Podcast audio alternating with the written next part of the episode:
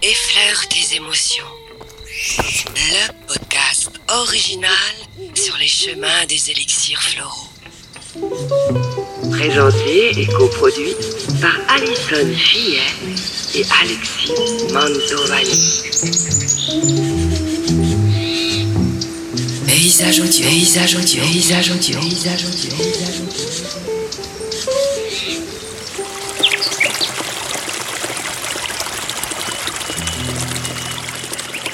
Bienvenue à vous, chers auditeurs. C'est ensemble que nous allons continuer à découvrir davantage de fleurs, des fleurs de bac, en compagnie toujours de notre professionnel, Alison Fillet. Bonjour. Bonjour Alexis. Ça va bien? Oui, ça va, merci. Alors, euh, tu vas encore euh, nous faire découvrir euh, plein de fleurs diverses et variées. On est loin d'avoir terminé cette série euh, de podcasts. On en est loin, oui. Oh bah moi ça me dérange pas, ça me fait toujours plus de temps passé en ta compagnie. hein. On va t'exploiter. Bon, ça va, je le vis bien. Alors aujourd'hui, nous allons aborder une plante, une fleur, qui s'appelle Chestnut Bud. Est-ce bien ça? C'est ça. Ah, bon, c'est là, pas une fleur. Aïe, aïe, aïe, aïe, aïe, ah oui, elle va me dire c'est un arbre, Non, même pas. c'est une plante. Alors, très exactement, c'est un bourgeon. Chestnut bud, c'est le bourgeon de marronnier. Voilà. Euh, ouais, mais les, ah non, les fleurs, c'est pas des bourgeons à la base. Ouais, c'est le, c'est le bébé fleur, quoi. c'est avant la fleur. ouais, voilà. Bon. Je, je reviens, je vais faire un tour dans mes cours de biologie et autres, euh, et autres après. non, mais comme j'ai dit à chaque fois, on n'est pas là pour faire de la, de la Ouais. botanique. hein. C'est juste pour, euh, voilà, pour, pour savoir à peu près ce que c'est, mais sans rentrer dans le détail. L'essentiel, c'est de savoir euh, ce qu'il y a dans le flacon et qu'est-ce que ça apporte. c'est Ouais. ça. À qui ça peut correspondre cette euh, fleur de ce bourgeon de bac? Ce bourgeon de bac. Donc, Chestnut Bud, ça va s'adresser en fait euh, aux personnes qui ont du mal à assimiler les expériences. C'est pour ça que je l'ai appelé l'insouciant parce qu'en fait, euh, voilà, c'est des personnes qui euh, voilà, qui vivent au jour le jour, euh, mais qui vont pas forcément euh, tirer leçon des, des, choses qu'ils vont vivre en fait. Donc, ils vont avoir tendance bah, automatiquement à répéter les mêmes erreurs assez fréquemment. C'est là qu'on voit des, schémas répétitifs, euh, des, comportements qui ne changent pas. Et, et à la longue, c'est vrai que ça peut poser problème. Chez ces personnes-là, euh, c'est forcément un problème pour eux, euh, parce que bon, de pas tirer d'expérience de leur passé, tout ça, peut-être qu'ils en ont tout simplement rien à faire. Au début, ça pose pas forcément problème, mais il y a toujours un moment donné quand même où euh, on, arrive à un, certain âge, on se dit mais quand même, euh, enfin, je, je retombe toujours dans les mêmes travers. Il y a quelque chose qui va pas, quoi. J'en ai marre. Euh, typiquement, voilà, les gens qui retombent toujours sur le même type de personnes, euh, qui comprennent pas pourquoi ils revivent toujours les mêmes situations. euh, voilà, au bout d'un moment, quand même, euh, ça peut poser problème. Et donc là, les symptômes qui peuvent faire penser à cette fleur, ils sont aussi physiques? Ils peuvent être physiques? Alors, justement, comme on est dans la dans la répétition entre guillemets, on peut avoir justement des personnes qui vont refaire, de, qui vont récidiver sur des sur des maladies. euh, voilà, par exemple, quelqu'un qui, qui attrape euh, euh, tous les ans euh, euh, une grippe euh, ou qui est sujet à, à des maladies euh, qui, qui reviennent euh, régulièrement en fait, tu vois, dans la répétition.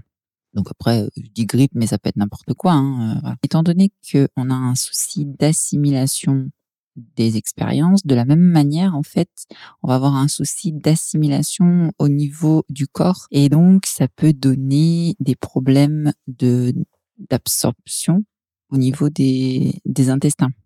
En fait, je m'explique. euh, euh, assimilation euh, égale absorption. Donc en fait, on, va mal absorber les, nutriments. Donc ça peut donner lieu à différents types de maladies au niveau des intestins, type tu vois maladie cœliaque, maladie de Crohn, ce genre de choses en fait, tout ce qui concerne l'absorption des, des aliments. Et donc, il y a quand même des qualités à conserver là-dedans. Alors oui, ce qui, est, bien chez ces personnes, c'est que c'est des gens qui sont beaucoup tournés vers euh, vers l'avenir, du coup, qui qui sont aussi très curieux de curieux d'apprendre, curieux de de nouvelles expériences. euh, voilà, donc c'est cette euh, cette propension, on va dire, à à, à aller de l'avant en fait, qui, qui peut être intéressante. Bah, en même temps, c'est un peu normal, j'ai envie de te dire, parce que s'ils ne regardent jamais dans le rétroviseur, euh, ils se posent pas trop de questions, ces gens-là, finalement. C'est ça, donc c'est un peu à double tranchant, c'est-à-dire que oui, euh, on, on, on, va de l'avant, euh, on tourne les pages, on avance dans la vie, etc. Mais à côté de ça, euh, si on regarde pas de temps en temps un petit peu en arrière, eh ben on peut pas apprendre de ses erreurs, ça c'est évident. Est-ce que l'entourage de ces personnes-là peut pâtir un peu de, de leur attitude, justement? Bah oui, ça peut être ça peut être fatigant pour l'entourage parce que voilà, on, on, est là, on se rend compte que la personne elle elle euh, elle apprend pas de ses erreurs, elle refait toujours les mêmes bêtises. Alors on répète, on essaie de faire comprendre, mais euh, voilà, puis c'est le type de personne qui va faire une bêtise et puis il va dire oh bah pardon excuse-moi etc mais bon c'est bien joli de dire euh, dire pardon mais au bout d'un moment faut que tu comprennes que euh, il faut, euh, faut arrêter quoi. Donc il y aura quand même aussi des fortes qualités euh, à développer. Et ben voilà, donc là euh, pour le coup, ce qui a développé, c'est justement de d'essayer de temps en temps de se remettre en question, de faire le bilan un petit peu de qu'est-ce qu'on a vécu, les, les, causes et les conséquences que ça entraîne. voilà, faire simplement une rétrospective pour pouvoir dire bah voilà là, la prochaine fois je, je ferai autrement.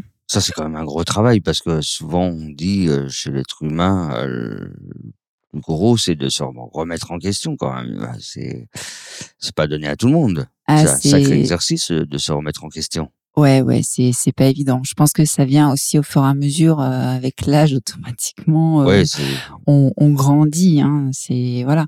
Mais du coup, cette fleur, euh, pour ça, elle est elle est intéressante parce qu'elle va nous, nous vraiment nous donner un petit coup de pouce là-dedans.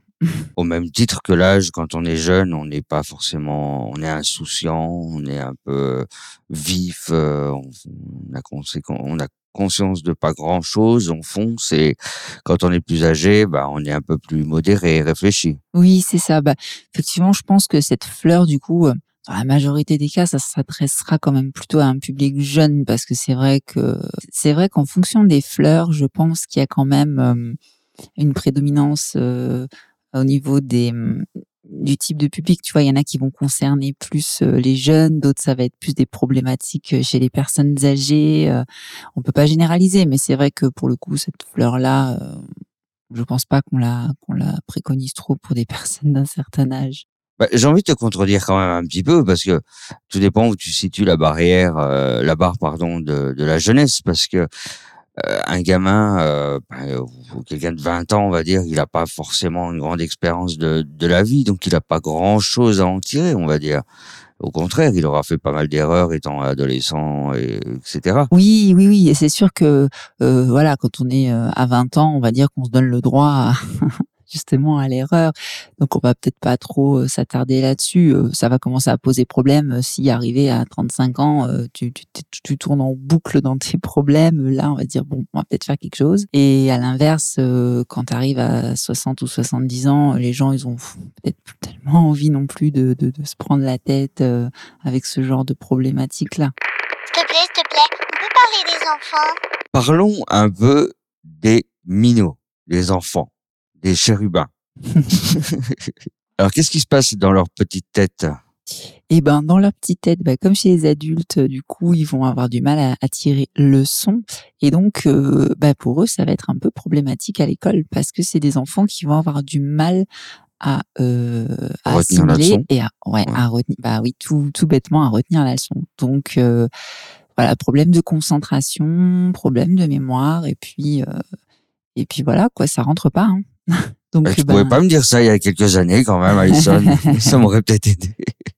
Donc tu vois, on disait que chez les jeunes c'est pas forcément nécessaire, mais c'est vrai qu'un enfant qui a des difficultés d'apprentissage, ça peut être quand même pas mal pour lui euh, d'avoir ce, cette petite fleur parce que voilà, même pour les parents, hein, parce que les parents euh, il répète, il répète, il répète.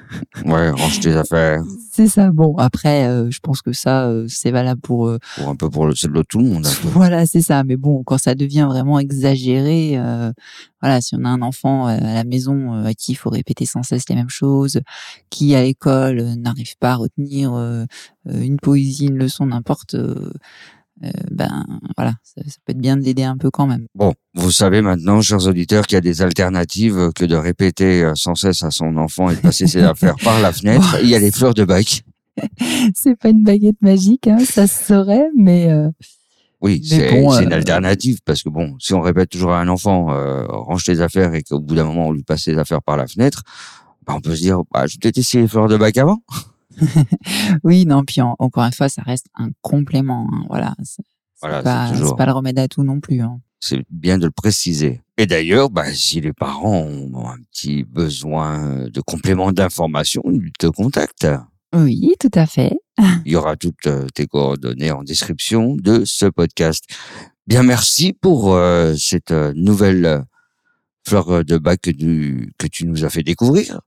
Bah écoute, j'espère que que j'étais euh, assez claire dans mes explications. Ah ben bien sûr. On se dit à la prochaine pour euh, une toute nouvelle fleur euh, de bac que nous allons découvrir avec toi avec grande attention, bien évidemment, parce qu'on boit tes mots.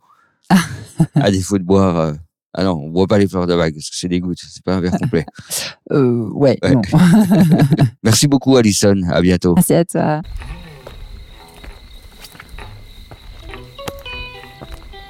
Effleure tes émotions.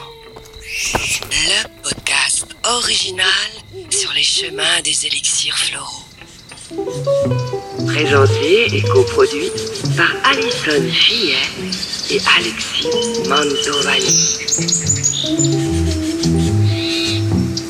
Paysage audio, paysage audio, paysage audio, paysage audio, paysage audio.